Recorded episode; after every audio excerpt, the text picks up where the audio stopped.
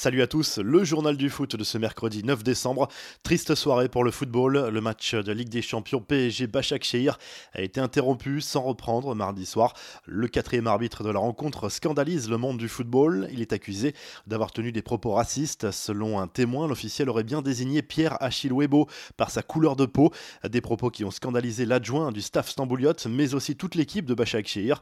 Les joueurs turcs ont alors rapidement averti les Parisiens de ce qu'il venait de se passer et ces derniers se sont immédiatement rangés derrière eux.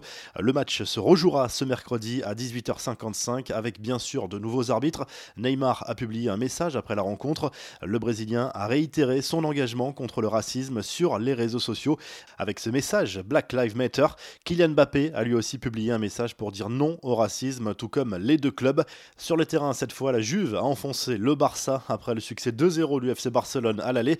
La vieille dame a pris sa revanche à l'extérieur. Victoire 3-0 de la Juve qui termine première de ce groupe.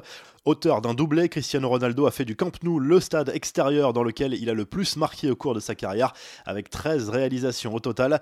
À l'aller, les Blaugrana avaient provoqué la Juve sur les réseaux sociaux à propos du fameux débat pour savoir qui est le meilleur joueur de tous les temps entre Messi et Ronaldo. Les Bianconeri n'ont pas manqué l'occasion de se venger après ce succès retentissant. Nous avons tenu parole, nous vous l'avons apporté, sous-entendu le meilleur de tous les temps, a tweeté le club italien accompagnant son message d'une photo de Cristiano Ronaldo. Un coup d'œil sur les autres résultats de la soirée. Rennes a terminé sa campagne en C1 par une nouvelle défaite 3 buts à 1 contre le FC Séville. La Lazio Rome a validé son billet pour les huitièmes de finale grâce à son match nul contre le FC Bruges. Le Borussia Dortmund s'est imposé sur la pelouse du Zénith Saint-Pétersbourg et ce match a été à l'occasion de voir un nouveau record tomber. À 16 ans et 18 jours, Youssoufa Moukoko est devenu le plus jeune joueur de l'histoire à faire son entrée sur une pelouse pour un match de C1. Enfin, voici le programme de ce mercredi soir en plus du match rejouer du PSG. Marseille va tenter de réaliser un exploit sur le terrain de Manchester City. Les Olympiens ont encore un espoir de terminer troisième dans ce groupe et d'être reversés en Europa League. Cela dépendra également de l'autre match du groupe entre l'Olympiakos et le FC Porto.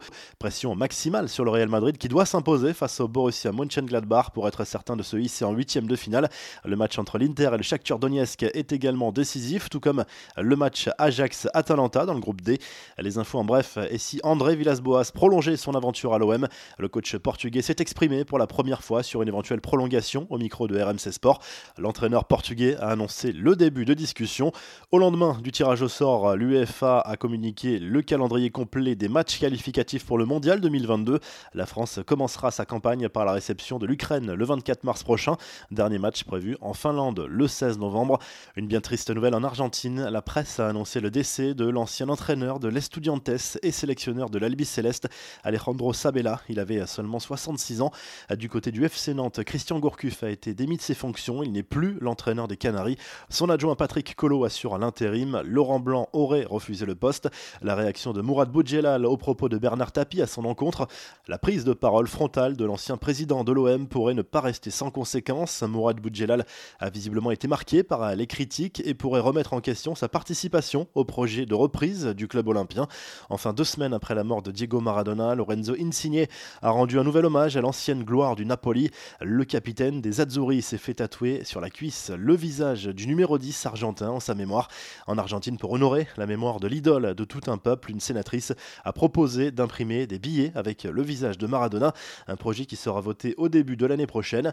La revue de presse, une grande partie de la presse européenne s'indigne des propos racistes tenus par le quatrième arbitre et du manque de réaction de l'arbitre principal lors du match entre le PSG et Bachak Shehir.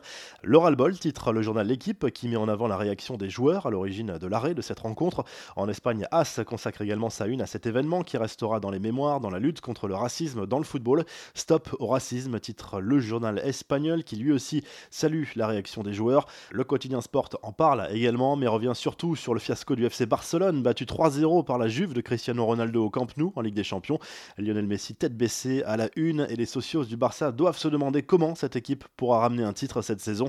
En Italie, la Gazette dello Sport salue ce succès de la Juve et cette performance historique en terre catalane. Cristiano Ronaldo a encore été décisif et offre la première place de ce groupe à la vieille dame. Vous retrouvez l'actu foot sur topmercato.com, l'appli Top Mercato et à très vite pour un nouveau journal du foot.